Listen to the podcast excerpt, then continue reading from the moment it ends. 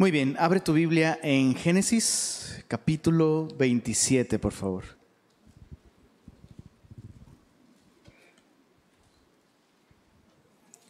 Génesis 27.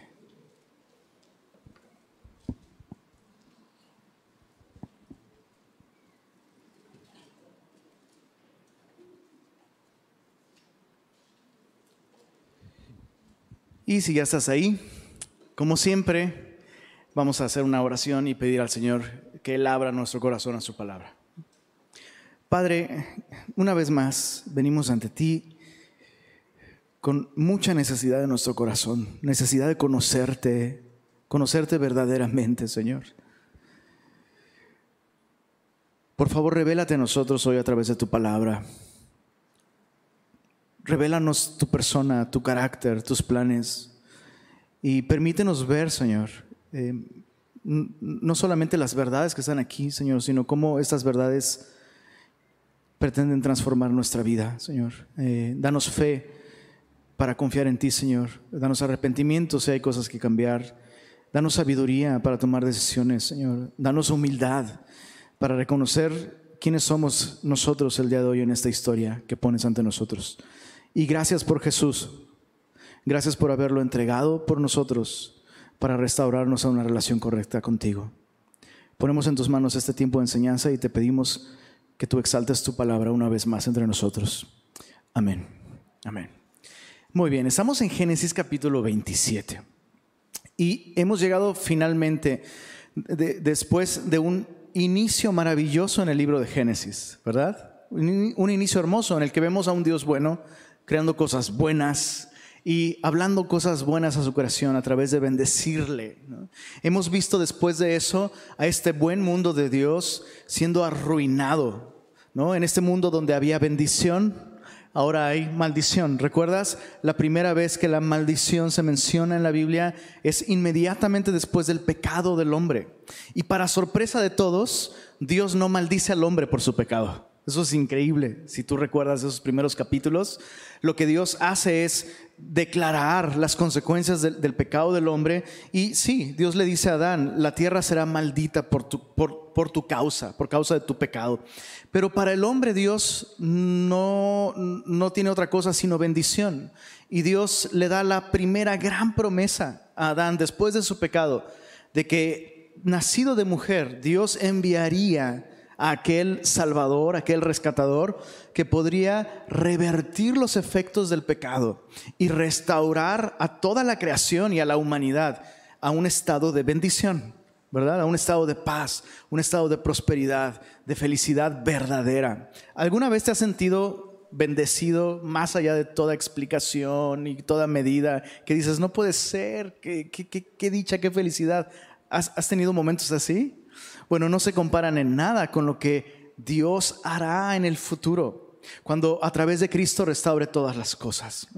Pero eh, esta promesa de Génesis 3 de enviar a este rescatador eh, era suficiente para que las personas pusieran su confianza en Dios y al hacerlo experimentaran esta bendición de tener una relación con Dios a través de esta promesa de enviar a un rescatador.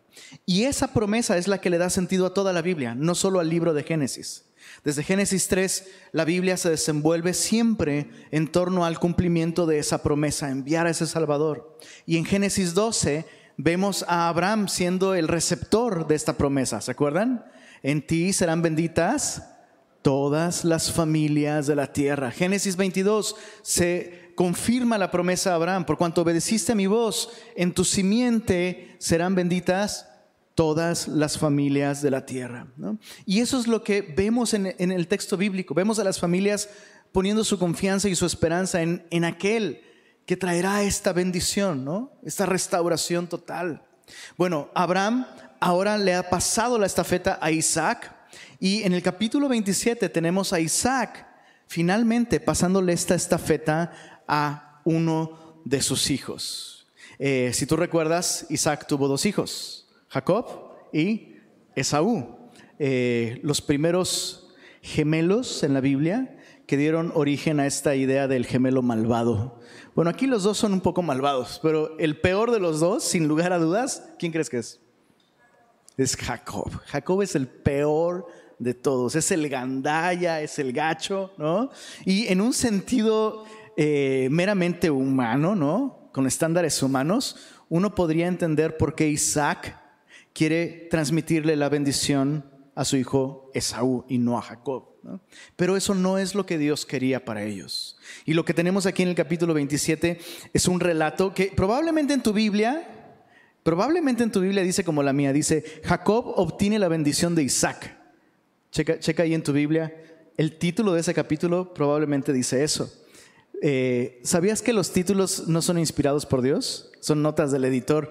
Este título no podría estar más equivocado. Quiero repetirlo, ese título no podría estar más equivocado. En este capítulo no vemos a nadie obteniendo ninguna bendición. Tenemos un capítulo grotesco que más bien está allí para sacarnos de onda, pero no solo para sacarnos de onda al ver a esta familia, sino para sacarnos de onda al vernos a nosotros, porque nosotros estamos aquí en este, en este capítulo. ¿no? Tenemos en este capítulo el grotesco relato de una familia defectuosa. que busca la bendición mientras ofende a Dios, mientras ignora a Dios, mientras viola la voluntad de Dios. Algo que pudiera asemejarse un poquito a esto es imaginarte a aquel criminal, imagínate al peor criminal, el más vulgar, el más cruel, el más horrible y despreciable, hincando la rodilla y pidiéndole a Dios que Dios lo bendiga en su tarea. Eso no está muy lejos de lo que sucede el día de hoy, ¿estás de acuerdo? O sea, tienes a los narcos con su santito, con su diosito, con lo que sea, ¿no? Dices, eso, es grotesco. ¿Cómo una persona puede tener la idea de un poder superior, llámese como se llame, y pedir que ese poder superior le bendiga y le proteja mientras él hace daño y destruye? Bueno, eso es lo que tenemos aquí en el capítulo 27 de Génesis. Una familia defectuosa. Y vamos a vernos en alguno de estos cuatro personajes. Veamos primero... Eh, al patriarca. Híjole, eh, eh, en términos espirituales, el hombre es el primero en presentarse ante Dios y rendir cuentas. Versos 1 al 4. Dice así. Aconteció que cuando Isaac envejeció y sus ojos se oscurecieron, quedando sin vista, llamó a Esaú, su hijo mayor, y le dijo, Hijo mío. Y él respondió, heme aquí. Y él dijo, Ve aquí, ya soy viejo, no sé el día de mi muerte. Eh, todos los expertos bíblicos en cronologías y líneas del tiempo coinciden en que en este momento Isaac todavía tiene 40 años por delante, por lo menos, pero él siente que se está muriendo. ¿Conoces gente así? Que, lleva años, no, yo creo, que me voy a morir, creo que me voy a morir, creo que me voy a morir. ¿no? Y lo interesante lo interesante es que este hombre cree que se va a morir, pero, pero mira cómo decide gastar sus últimos días. Verso, verso 3. Toma pues ahora tus armas, le dice a su hijo, tu aljaba y tu arco, y sal al campo y tráeme casa, y hazme un guisado, ¿qué dice ahí? Como a mí me gusta, y tráemelo y comeré para que yo te bendiga antes que muera. Pues mi abuelita tenía un dicho, decía que enfermo que... No, mi, esposa me dijo que no lo dijera. ¿Por qué se ríen todos? Yo pensé que me juntaba con personas más, acá más finas, más... ¿Estás de acuerdo? O sea, ¿cómo, cómo gastas tus últimos días? Si, si tú tuvieras la idea de que estás en los últimos días, ¿cómo los gastarías? Porque el final de tus días revela la finalidad de tus días. ¿Se entiende lo que acabo de decir? O sea, cómo inviertes lo que en tu opinión son los últimos momentos de tu vida, revelan dónde están tus valores y dónde está su valor. Aquí está la filosofía de vida del patriarca. Triste, ¿eh? pero esa es su filosofía de vida como a mí me gusta. En otras palabras, Isaac ha pasado de ser una persona con un vigor espiritual impresionante a convertirse en un patriarca carnal. Esto es triste, porque vimos los inicios de Isaac de un modo espectacular. O sea, siendo incluso un símbolo de Jesús anticipadamente, ¿te imaginas? O sea, alguien tan espiritual que desde el Antiguo Testamento refleja a Cristo. Entrega su vida voluntariamente en un altar. Luego lo vemos orando en el campo, en la tarde, confiando en que Dios va a llevar la esposa indicada para continuar con eh, eh, el pase de la estafeta de esta promesa. Luego vemos a Isaac orando por su esposa estéril. ¿Recuerdas? Influenciándola, no solo a depender de Dios, sino a confiar en Dios. Vemos a su esposa incluso después de este embarazo difícil, consultando a Jehová y recibiendo dirección. Vemos a un patriarca que empezó muy bien, pero tristemente acabó muy mal. ¿Qué fue lo que pasó con Isaac? Su vida espiritual se deterioró por la autocomplacencia, vivir por lo que me gusta, la autogratificación. Pocas cosas pueden ser tan peligrosas para nuestra salud espiritual como vivir para nuestro gusto y nuestro placer. Déjame hacer una aclaración. Dios quiere, Dios quiere que tú experimentes el disfrute de las cosas. Dios quiere que tú sientas el placer de una comida deliciosa, una amistad cálida y duradera, la comodidad de un buen espacio donde puedes sentarte, unas vacaciones. Dios quiere bendecirte con ese tipo de cosas. Pero no podemos gobernar nuestra vida por estas cosas, por la búsqueda de nuestra gratificación. ¿Se entiende el punto? Vivir así solo para lo que me gusta o como a mí me gusta nos lleva a olvidar lo que a Dios le gusta, lo que Dios quiere. Una persona de fe debe vivir con esto en mente. ¿Qué es lo que a Dios le gusta? ¿Qué es lo que Dios quiere? Y recuerdas, Dios ya había dicho en Génesis 25, versos 22 y 23. Acompáñame ahí, por favor. Génesis 25, vamos a leer desde el verso 21. Oró Isaac a Jehová por su mujer, que era estéril, y lo aceptó Jehová. Y concibió Rebeca su mujer, y los hijos luchaban dentro de ella. Y dijo, si es así, ¿para qué vivo yo? Y fue a consultar a Jehová. Mira qué hermoso principio, ¿no? Un hombre espiritual que influye espiritualmente en su esposa, y ella va y consulta a Jehová. Verso 23, y le respondió Jehová dos naciones hay en tu seno, dos pueblos serán divididos desde tus entrañas, un pueblo será más fuerte que el otro pueblo, y ese es el decreto divino. Dice ahí, y el mayor servirá al menor. En otras palabras, a quien yo he escogido, dice Dios, para ser el portador de esta bendición que lo vincula con el Mesías, es a Jacob, es al menor. Pero pasaron los años y vemos a un Isaac que no solo ha olvidado, sino pareciera que ha desechado lo que Dios dijo para obtener lo que él, lo que a él le gusta.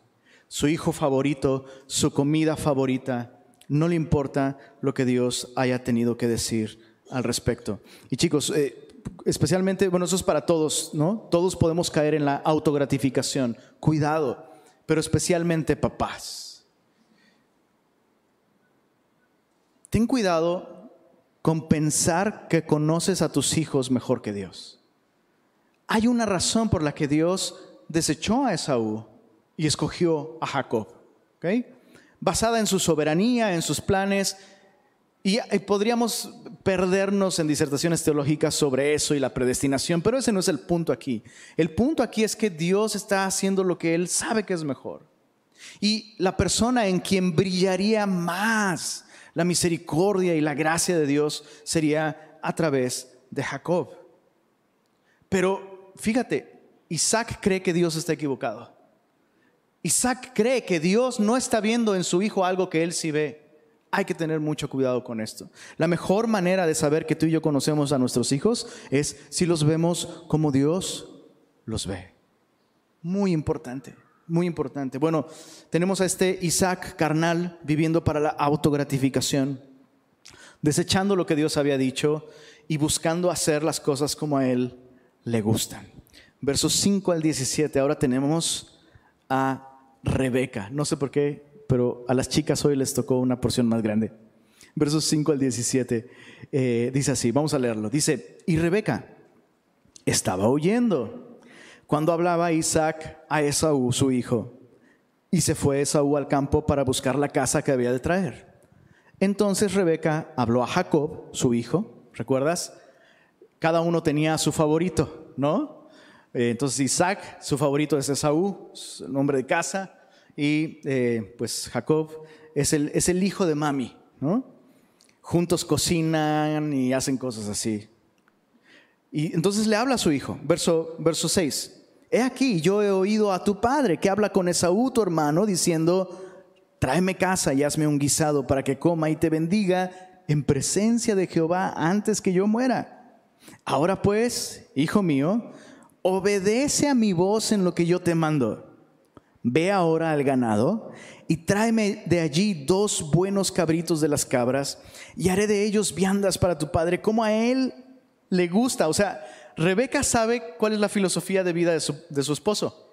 Vive para su placer. Entonces, ella sabe qué botones presionar para engañarlo y manipularlo y hacer lo que ella quiere. Verso 10, y tú le llevarás a tu padre y comerá para que él te bendiga antes de su muerte. Y Jacob dijo a Rebeca, su madre, he aquí, Dios no puede ser burlado. Todo lo que el hombre sembrar, eso también segará. ¿Acaso no nos llevará esto a obtener maldición y no bendición? ¿Eso dice ahí el texto?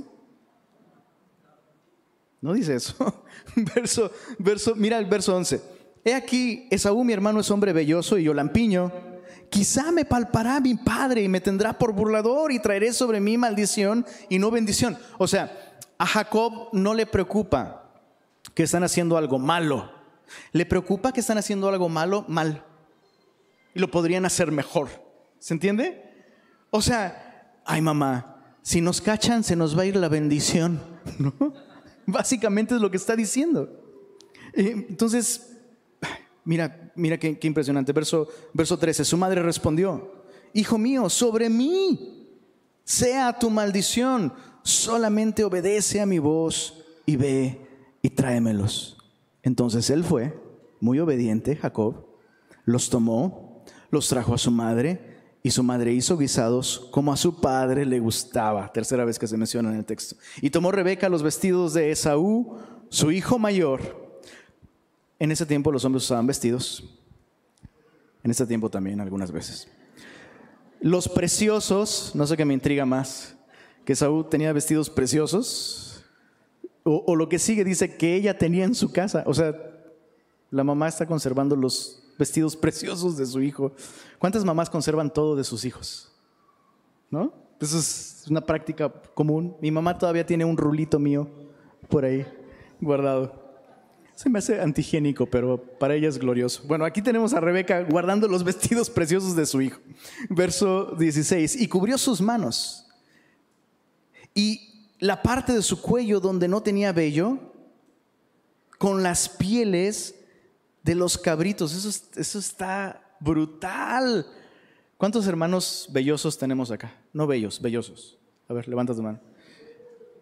A ver, tóquenle ahí a, los vellos del papá. ¿Sabes qué está cañón? ¿Cuántos han tocado un cabrito? ¿Cuántos han acariciado un cabrito? O sea, ¿cuándo fue la última vez que le tocaste el brazo a un hombre belloso y dijiste, ay, ¿qué es este cabrito? Ay, ¿no? Pues imagínate cuán belloso tendría que haber estado Esaú para que la mamá dijera, a ver, te vamos a poner la piel del cabrito, hijo. Sí, se siente igualito. Pasa, ¿no? Súper belloso. Bueno, dice que entonces le entregó los guisados y el pan que había preparado en manos de su hijo Jacob. Entonces tenemos, tenemos aquí a Rebeca híjoles, muy deteriorada espiritualmente también. Ya no es la Rebeca que fue y consultó a Dios en medio de esta situación. No es la Rebeca, ni siquiera la, Rebeca que recuerda lo que Dios había dicho. Es la Rebeca que depende de sus propios planes, de su propia sabiduría. Eh, y es un poco complejo porque Rebeca quiere lo mismo que Dios quiere por coincidencia. ¿Se entiende? O sea, Dios había dicho, voy a bendecir a Jacob. Y Rebeca dice, amén. Entonces, ella quiere lo mismo que Dios quiere, pero lo quiere conseguir sin Dios. Lo quiere conseguir, de hecho, pecaminosamente, manipulando, estafando, deshonrando a su esposo y esto a través de instruir a su hijo para hacerlo y peor, para obtener una bendición. ¿Puedes ver lo grotesco de esta escena? Tenemos a una mujer religiosa que con versículo y capítulo en mano, ¿eh? te dice por qué está haciendo lo que está haciendo pero lo que está haciendo no va a resultar en bendición. ¿Por qué Rebeca no consultó al Señor una vez más? ¿Por qué Rebeca no... ¿Sabes qué me sorprende? Y eso, está, eh, eso es muy útil para los matrimonios. Eso es muy útil para nosotros como matrimonios. ¿Por qué Rebeca no habló con su esposo? ¿A qué te suena eso? O sea, ¿estás de acuerdo? Oye, ¿cómo que le vas a dar la bendición a Esaú, siendo que en primer lugar Esaú se ha casado con mujeres que deshonran al Dios en el que tú y yo creemos, en primer lugar, y en segundo lugar, no es lo que Dios dijo, Dios dijo que la bendición es para Jacob.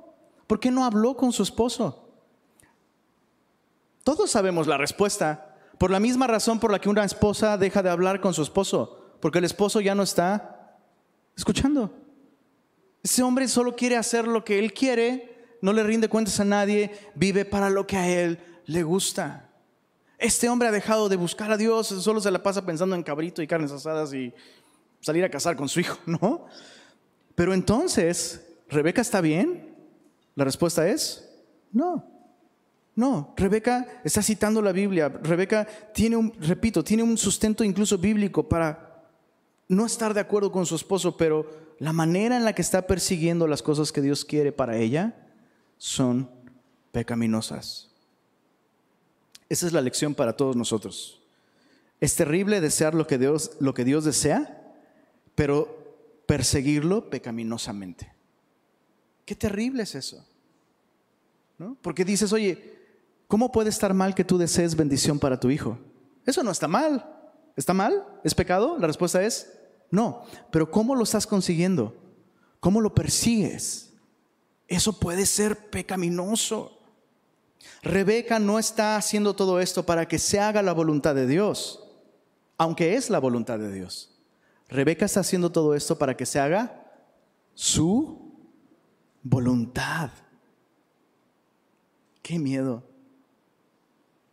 Las consecuencias de sus acciones fueron muy graves no tomemos a la ligera las consecuencias de nuestra crianza, de nuestra influencia a nuestros hijos. Ella con mucha ligereza dijo, tu maldición sea sobre mí, como si pudiéramos engañar a Dios. Entonces, los dos papás están mal.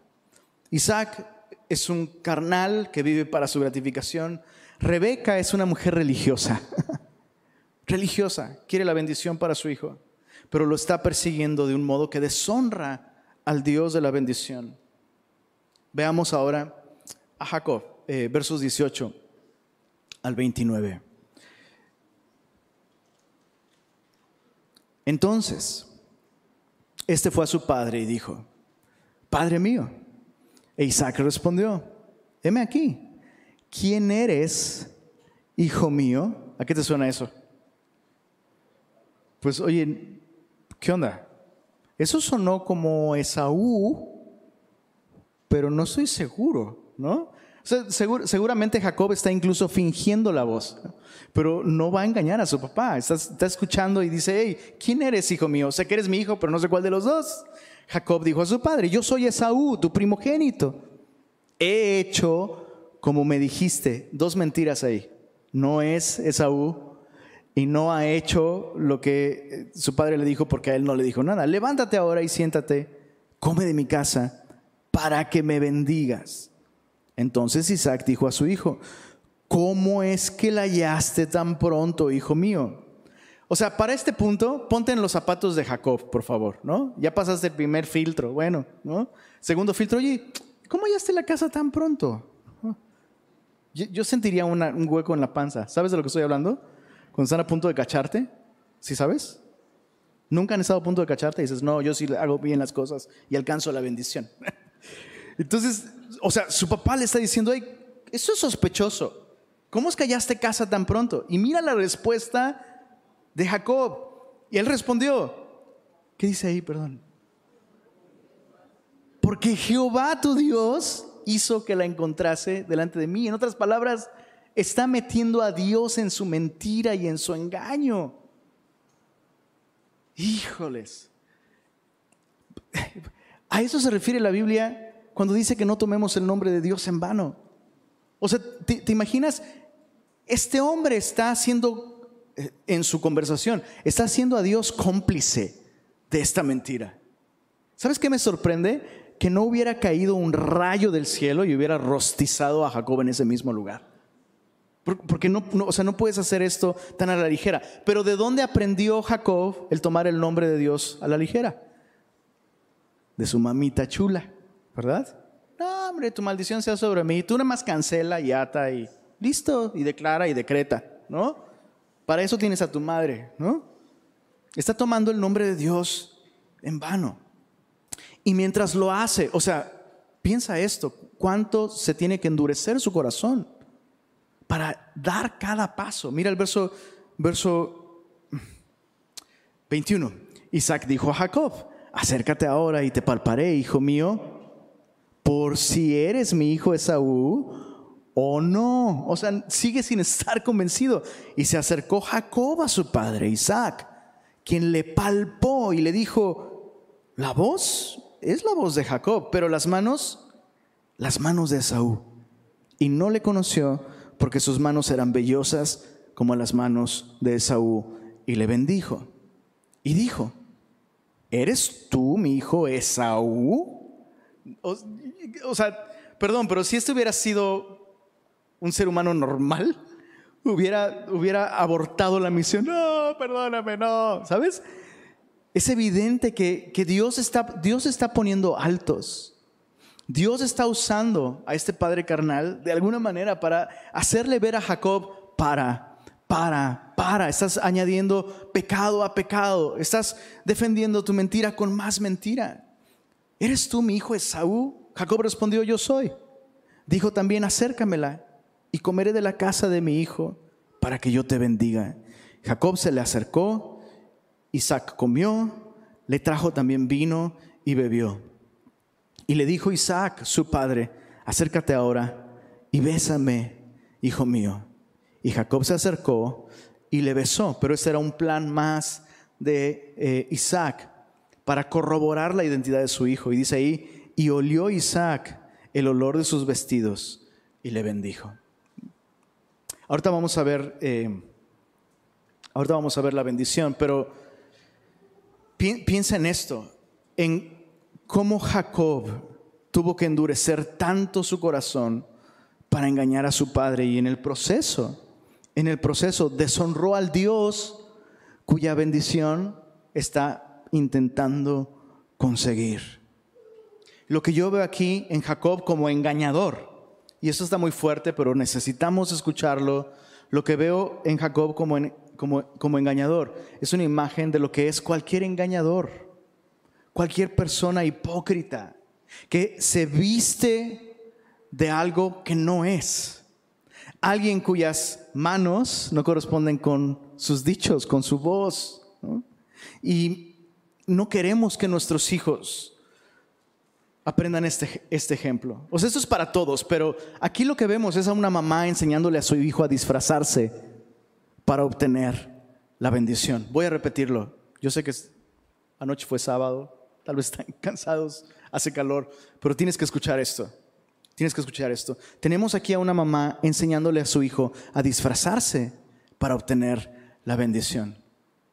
Y muchos padres cristianos disfrazan a sus hijos o les enseñan a sus hijos a disfrazarse de cristianos para obtener la bendición no enfocándose en el corazón de sus hijos, no enfocándose en dónde está su confianza, en dónde están sus afectos, sino en, mira, tienes que hacer esto para recibir la bendición. Mijito, para recibir la bendición hay que ir a la iglesia y tienes que servir a Dios. Hijito, tienes que servir a Dios para que Dios te bendiga. Y sabes, es peligroso porque el discurso suena muy bien, pero el problema es que el problema es que lo vistes a él sin vestirte tú. ¿Se entiende el punto? No queremos repetir el mismo error de Rebeca, que ha, ella misma ha desechado la bendición de Dios y ha decidido pecar contra Dios intencionalmente, deliberadamente, y está instruyendo a su hijo a hacer lo mismo con versículo en mano, supuestamente para que Dios lo bendiga. ¿Tiene sentido eso que te estoy diciendo? ¿Lo has visto? Yo lo he visto tantas veces, tantas veces. Disfrazar a nuestros hijos como personas espirituales mientras les animamos a vivir una vida de mentira, de deshonra, de incredulidad. Lo peor que le puede pasar a nuestros hijos es esto, que nosotros mismos no confiemos en Dios. Entonces Rebeca no está confiando en Dios, pero le está enseñando a su hijo a ganar la bendición del Dios en el que Rebeca no cree y no confía que Dios pueda cumplir su, su palabra. Madres engañadoras, padres engañadores, forman hijos engañadores también. No hay bendición aquí. Fuerte, ¿verdad? Eso está fuerte. Y tenemos que tomar decisiones, chicos.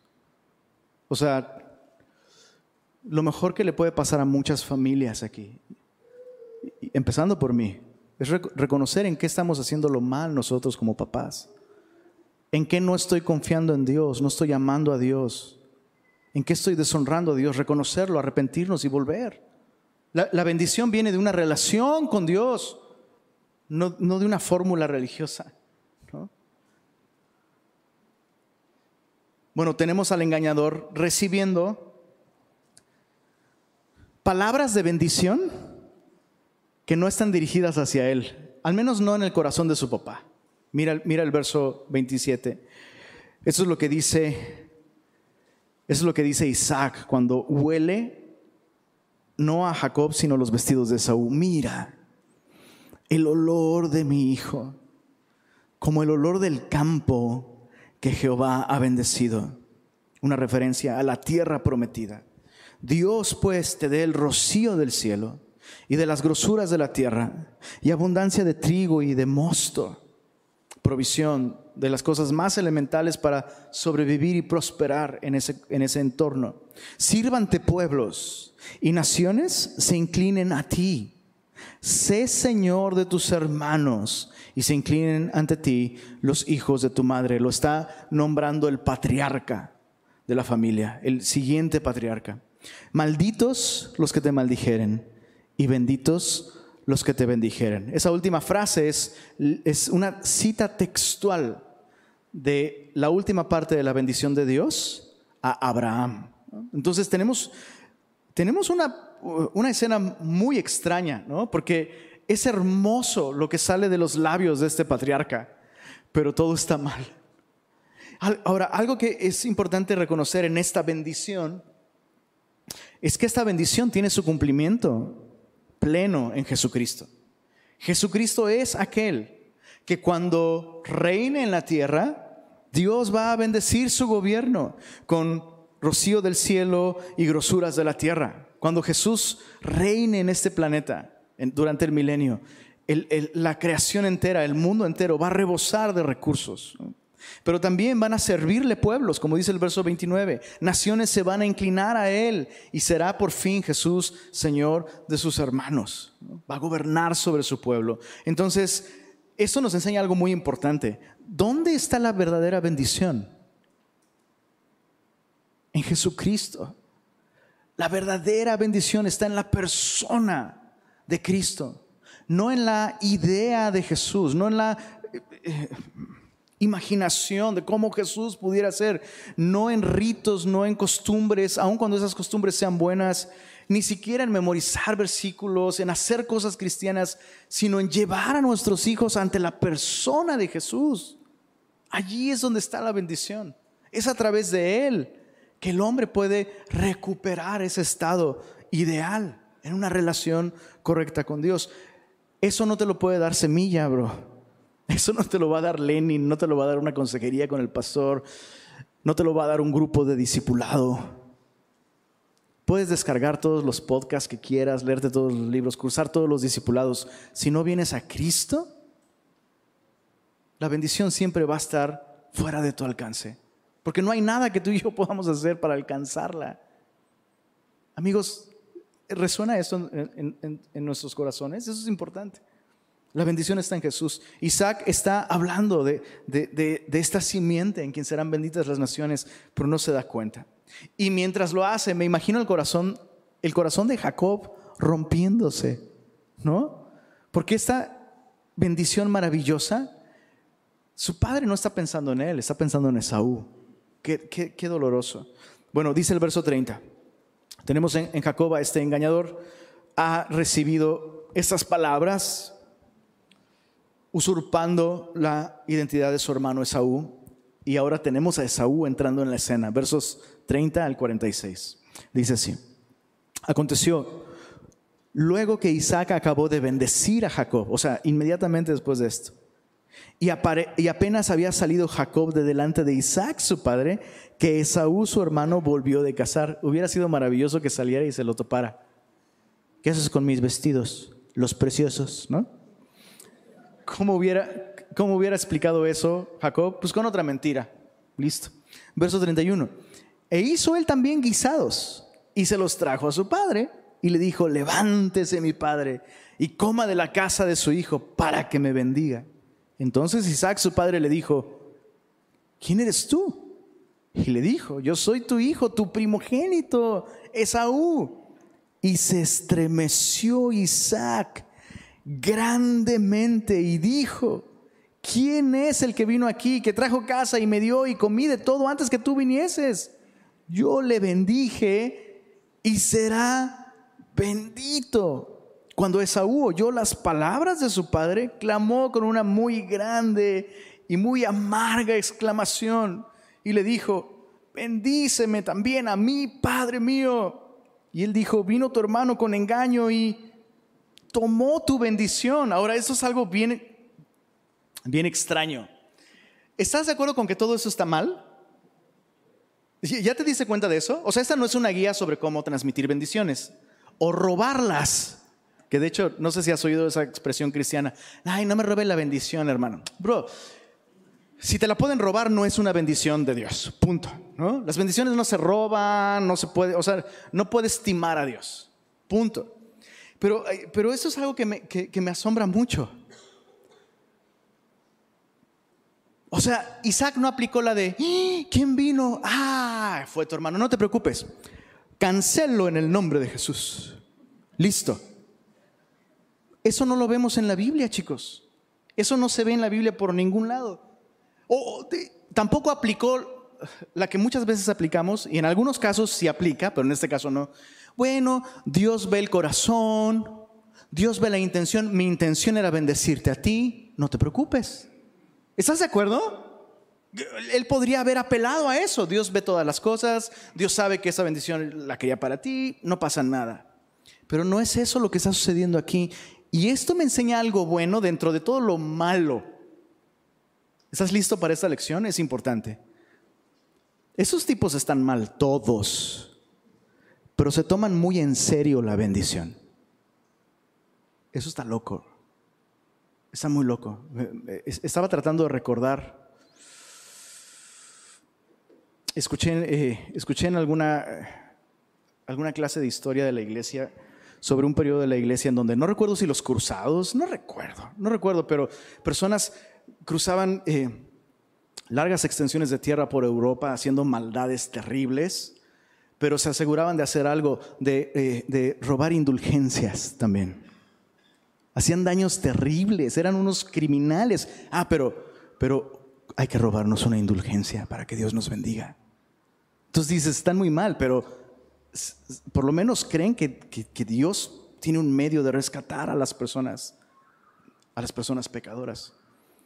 Lo que vemos aquí es que se están tomando en serio la bendición.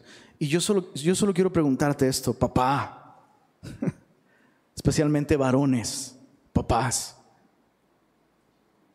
¿Se han dado cuenta del privilegio tan grande?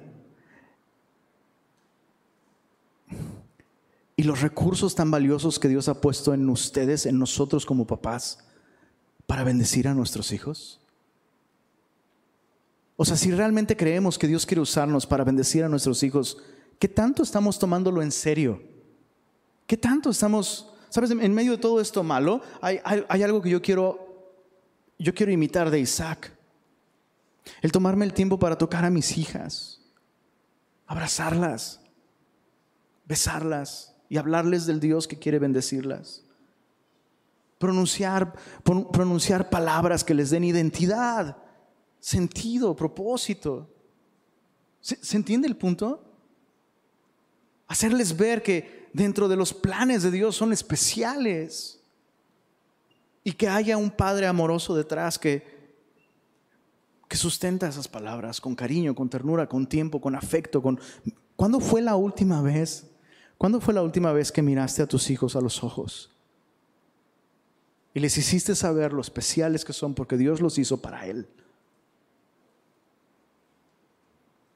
A mí me pasa muy seguido con Sofía.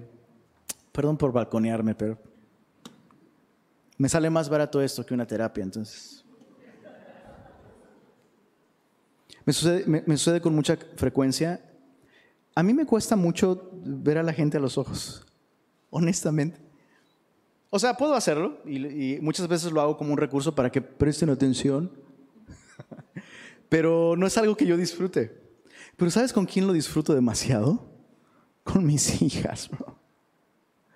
Y, veo que, con ellas obtengo, obtengo justamente aquello que a mí me pasa, porque las veo a los ojos, especialmente a la chiquita, ¿eh? a, la, a Chofis, la veo a los ojos y, le digo cosas lindas y, ella se voltea o se distrae o se chivea, ¿no? Y muchas veces tengo que agarrarle su carita y decirle, mi amor, mírame a los ojos y solo quiero verlos, solo quiero verlos. Y quisiera poder, ¿sabes? Quisiera poder abrirlos para que ella viera cómo Dios la ve y cómo yo la veo. Para eso se requiere tiempo, No, o sea, no, es una cuestión de la llevé a la iglesia, check, eh, la inscribí a la escuela bíblica de verano, check, la inscribí a dos, no, a tres, uy, va a salir súper cristiana. Nel, bro. No, bro. No. No. Es a través de que experimenten el amor de Dios a través de nosotros, los papás. Si, tus hijos dudan que tú los amas, bro, van a dudar que Dios les, les va a costar trabajo creer que Dios los ama. Entonces, dentro de todo lo malo de Isaac, algo bueno. Esaú sabía que su papá lo amaba. Bueno, continuamos, verso 36, perdónenme. Eh, Esaú respondió, Bien llamaron su nombre Jacob, pues ya me ha suplantado dos veces y se apoderó de mi primogenitura. He aquí, ahora ha tomado mi bendición. Y dijo, ¿no has guardado bendición para mí? Este es otro estudio, el asunto de la primogenitura. Si quieres saber un poco más al respecto, puedes escuchar el audio de este capítulo en nuestra sección de A través de la Biblia. Pasamos por ahí hace ocho años cuando yo llegué. Pero el punto aquí es que Esaú no se está haciendo responsable de sus decisiones. ¿Te das cuenta? O sea, él está diciendo, hey, mi hermano se apoderó de mi primogenitura. Y es como, no, bro, tú se la vendiste por un, por un plato de frijoles puercos. Digo, muy chidos, ¿no? Pero tú vendiste tu primogenitura. Entonces, digamos, si esas, si esas cosas pudieran venderse, obviamente no se pueden vender, bro. Porque no puedes conseguir el don de Dios con dinero. Eso es imposible, ridículo. Pero, pero en un sentido legal, pues tú le cediste los derechos, ¿no? Le cediste los derechos, pero él no se está haciendo responsable de sus decisiones. Y eso es algo tan importante, tan importante. Muchas veces olvidamos las decisiones que tomamos. Pero escucha esto, nuestras decisiones no se olvidan de nosotros. Tenemos que aprender a vivir con las consecuencias de nuestras acciones. ¿no?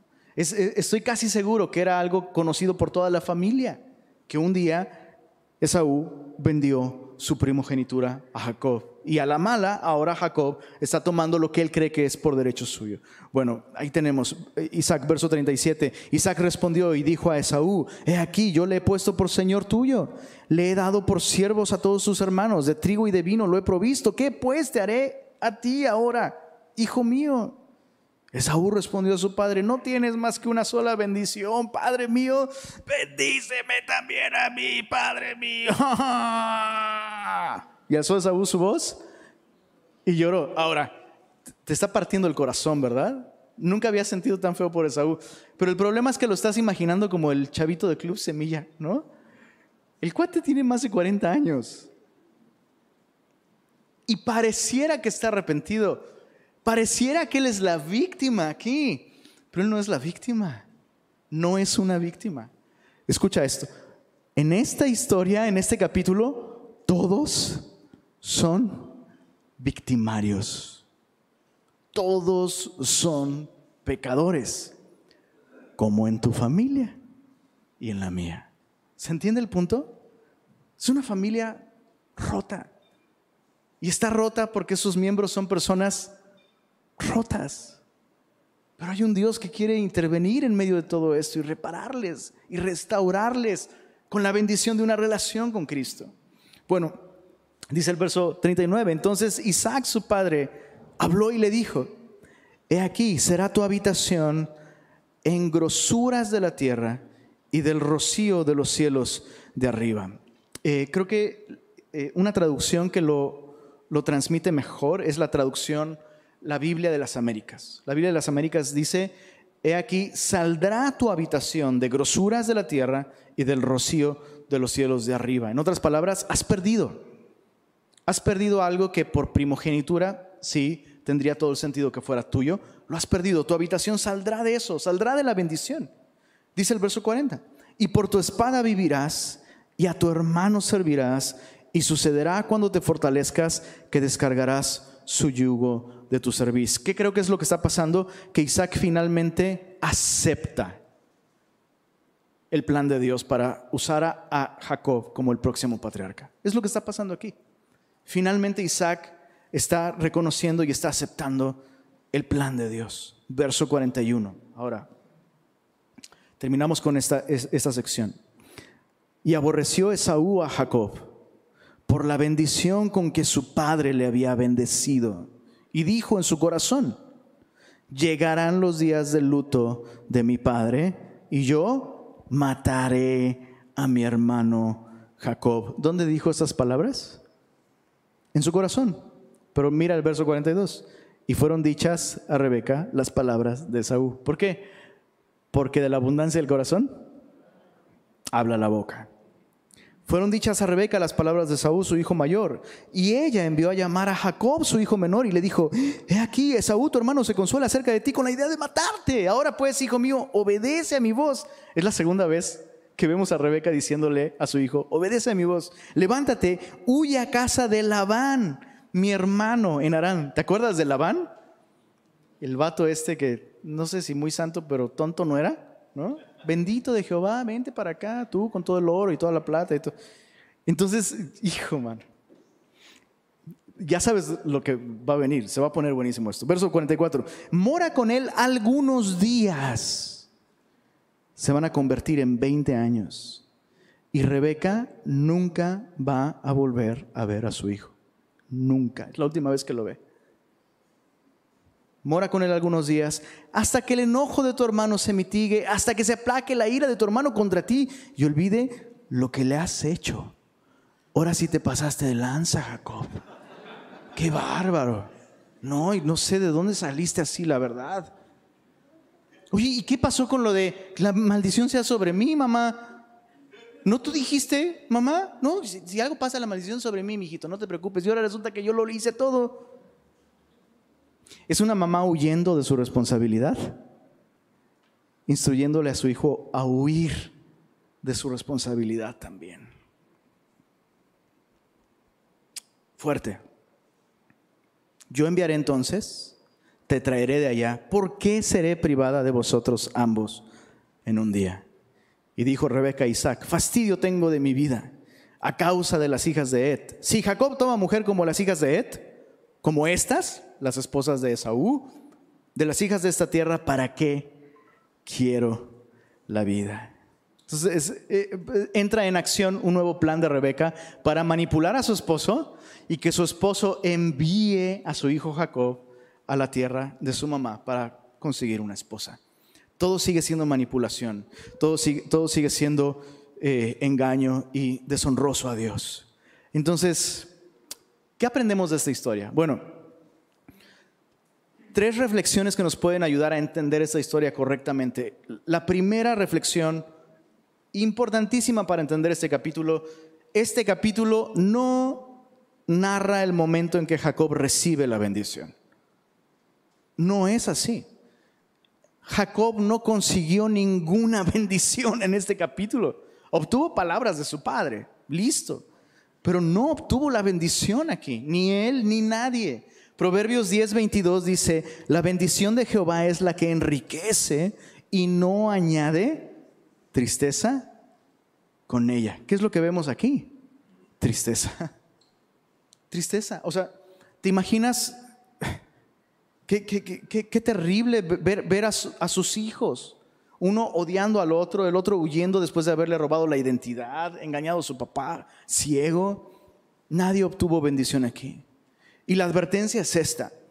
Gálatas 6:7 nos dice, no os engañéis no os engañéis, Dios no puede ser burlado, pues todo lo que el hombre sembrare, eso también segará. ¿De qué me habla esto? Consecuencias. Consecuencias. No podemos evitarlas. Y es parte del plan de Dios permitir las consecuencias en nuestra vida. Dios puede perdonar tus pecados, sí, absolutamente, claro. Dios puede restaurar tu relación con Él, restaurar, no sé, tu relación con otros, tu salud, lo que sea. Sí, Dios puede hacer esas cosas. Pero las consecuencias, las consecuencias estarán allí. Es, es, es algo que lo honra a Él, que lo glorifica a Él, el que el hombre segue, coseche lo que sembró. Ahora, Dios va a llevar a cabo su plan a pesar de los errores de esta familia, errores terribles. Dios va a cumplir su promesa de traer a Jesús a través de Jacob. Entonces, el plan de Dios no se perdió, nadie lo puede estorbar, pero sí se perdieron muchas cosas. Muchas cosas se perdieron en este capítulo por vivir de un modo que no agrada a Dios. Se perdió, se perdieron años de intimidad en esta familia. Años. Eh, se perdió la confianza entre esposo y esposa. ¿Puedes imaginarte cómo sería la relación de, de Rebeca con su esposo Isaac después de haberle jugado una trastada de este nivel? ¿Tú crees que Esaú no supo quién estuvo detrás de ese plan? Su propia mamá. Entonces, cuando él quiere matar a su hermano, ¿a quién quiere hacerle daño realmente? ¿Por qué Rebeca escuchó que, que, Saúl está diciendo voy a matar a mi hermano? Eso es para ti, mamá. Una familia destrozada. Ah, pero es una familia de fe que persigue la bendición. Consecuencias, bro. Consecuencias. Lo mejor que podemos hacer por nuestros hijos. Repito, esto ya lo, ya lo meditamos hace un momento, pero por favor, Graba eso en tu corazón. Lo mejor que podemos hacer por nuestros hijos es nosotros mismos recibir la bendición de Dios. Tenemos a estos dos papás preocupados porque el hijo reciba la bendición, pero ellos mismos no están en una relación correcta con Dios, no están gozando y disfrutando de la bendición de una relación con Dios. Y Dios desea guiarte, papá, mamá, Dios desea guiarte, Dios desea darte claridad. La claridad para entender que el más necesitado de la bendición en tu familia no son tus hijos, eres tú. Lo mejor que le puede pasar a tus hijos es que tú y yo abracemos a este Dios de bendición. Confiemos en Él, le rindamos nuestra vida, dejemos de vivir para lo que nos gusta o como a nosotros nos gusta y empecemos a vivir como a Dios le gusta, confiando en sus palabras, en sus promesas, caminando con Él. No le puedes dar a tus hijos lo que no tienes.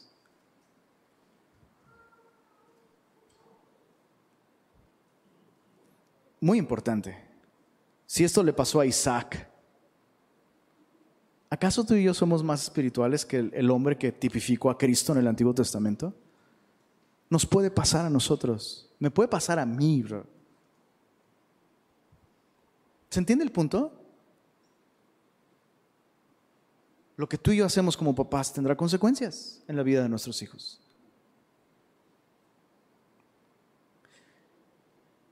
Segunda reflexión para entender este capítulo. Esperanza. Hay esperanza para familias así de destrozadas, bro. Está increíble. Porque la fidelidad de Dios es mayor, es mayor que nuestra infidelidad, es mayor que nuestra defectuosidad. Y su bendición está disponible justamente para familias que ni entienden ni merecen su bendición. ¿Estás de acuerdo? Esta familia no tiene idea, no entiende, perdieron el rumbo completamente. Están hablando de Dios y de perseguir la bendición. Ay, no, sí, la bendición, la bendición, la bendición. No, no entienden y no tienen idea y no merecen ser bendecidos por Dios, pero ¿qué crees? Dios va a bendecir a esta familia a través de Jesús. La bendición de Dios está disponible para familias que no la merecen, pero la necesitan. Y ese es el primer paso hacia la esperanza, chicos. El primer paso hacia la esperanza y la restauración es reconocer, lo hemos hecho todo mal, no entiendo, no lo merezco, no lo puedo alcanzar, no lo puedo ganar, pero sí necesito una relación contigo, Señor. Necesito tu palabra, necesito tu dirección, necesito tu amor en mi vida, Señor. Bendíceme. Es el primer paso. Reconocer que es gracias a su fidelidad, no a nosotros. Y dirección, es la tercera reflexión. Primero las advertencias, cuidado con las consecuencias de nuestras decisiones. Esperanza, has tomado malas decisiones, regresa al Señor. Su fidelidad está ahí disponible para ti, para, ahí, para ti. Pero ¿dónde la consigo? Y esa es la dirección en la que apunta este capítulo. Eh, para entender este capítulo tenemos que saltarnos hasta el capítulo 32 de Génesis. Esa es la dirección hacia la que nos manda este capítulo. ¿Cuándo entonces obtuvo Jacob la bendición si no la obtuvo aquí? Mira, capítulo 32. Capítulo 32, versos, desde el verso 22. Han pasado 20 años, dices, como en esta prédica, casi. Han pasado 20 años. Y finalmente Jacob regresa a su tierra. Su mamá ya murió. Pero él sigue atormentado por la idea de volver a ver a su hermano. Lo último que supo de su hermano es que su hermano lo quería matar, ¿no? Y entonces eh, regresa ya casado con sus once hijos y se acerca el momento de enfrentar a su hermano que prometió matarlo. Y Jacob sigue haciendo planes. Mira, verso 22. Se levantó aquella noche, tomó sus dos mujeres, sus dos siervas, sus once hijos, pasó el vado de Jaboc, los tomó pues e hizo pasar el arroyo a ellos y a todo lo que tenía. No es cortesía, bro. Si estás camino a encontrarte con tu hermano que prometió destruirte, ¿mandas enfrente a tu esposa y a tus hijos? ¿Qué es lo que está haciendo este cuate? Sigue haciendo planes. Sigue engañando, sigue maquillando, sigue manipulando. Dice el verso 24, y aquí se pone bueno, así se quedó Jacob solo y luchó con él un varón hasta que rayaba el alba. ¿Quién es este varón? Sabemos que este varón es el ángel de Jehová. En otras palabras, Jesús, Jesús tuvo que aparecérsele antes de la encarnación a este Jacob, a este engañador que sigue huyendo, que sigue planeando, que sigue dependiendo de sí mismo. Jacob se encuentra con este varón, este varón lucha con él hasta que rayaba el alba, dice el verso 25, cuando el varón vio que no podía con él, tocó en el sitio del encaje de su muslo y se descoyuntó el muslo de Jacob mientras con él luchaba. ¿Alguien ha sufrido alguna lesión de este tipo? Dices, ¿cuenta pegarme con el borde de la cama en el dedito? Pues más o menos. O sea, es una lesión que dejó secuelas en Jacob para toda la vida. ¿Quién trajo esa lesión, perdón? Jesús trajo esa lesión. ¿No, ¿No, te encanta imaginar a Jesús así de, a ver, ven acá, bro.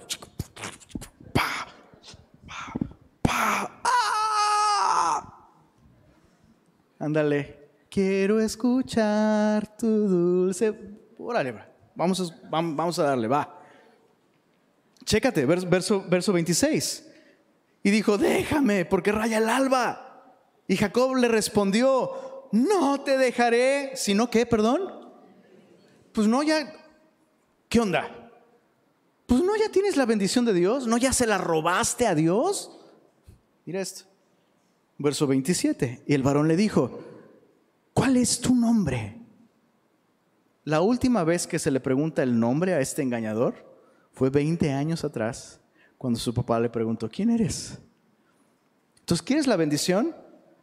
Va, vamos a rebobinar estos últimos 20 años, vamos a regresar donde nos quedamos. ¿Quién eres? No es lo mismo tratar de engañar a un papá ciego que al rey al Mesías, al Salvador. A Él no lo puedes engañar. ¿Quién eres? ¿Cuál es tu nombre? Y él respondió, Jacob, engañador. Es lo que significa, usurpador. Soy un criminal. Soy una persona terrible, perversa. El varón le dijo, no se dirá más tu nombre Jacob, sino Israel, que significa príncipe con Dios, porque has luchado con Dios y con los hombres y has vencido. Ahí está la bendición. En un encuentro personal con el portador, el verdadero portador de la bendición, el cual es Cristo.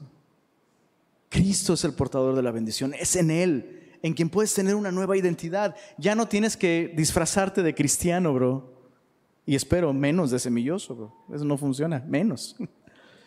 Puedes admitir quién eres, puedes reconocer tu necesidad, puedes reconocer tu, estado roto y recibir gracia en Cristo y recibir una nueva identidad en Cristo. ¿Cómo es que Jesús nos hace herederos de esta bendición? Interesantemente, Jesús nos hizo herederos de, de la bendición vistiéndose de nosotros. Jesús tomó nuestras malas ropas, nuestras feas vestimentas, nuestras malas obras. Se vistió de nuestro pecado, Jesús, para ser castigado por Dios en nuestro lugar. Y Jesús nos dio a ti y a mí el vestido precioso de su justicia. Para que cuando tú te vistas de Jesús por medio de la fe, el Padre Celestial te vea y te diga, ah, mira, el aroma dulce y perfecto de mi Hijo. Y que recibas la bendición y que experimentes la bendición. Es a través de Jesús. E, esa es la dirección a, la que apunta no solo este capítulo, sino toda la Biblia. La bendición se encuentra en Jesucristo. Confía en Él. Recíbelo. Depende de Él. Reconoce delante de Él quién eres. Y experimenta. Experimenta el amor de Dios. Amándote como a su Hijo amado y perfecto.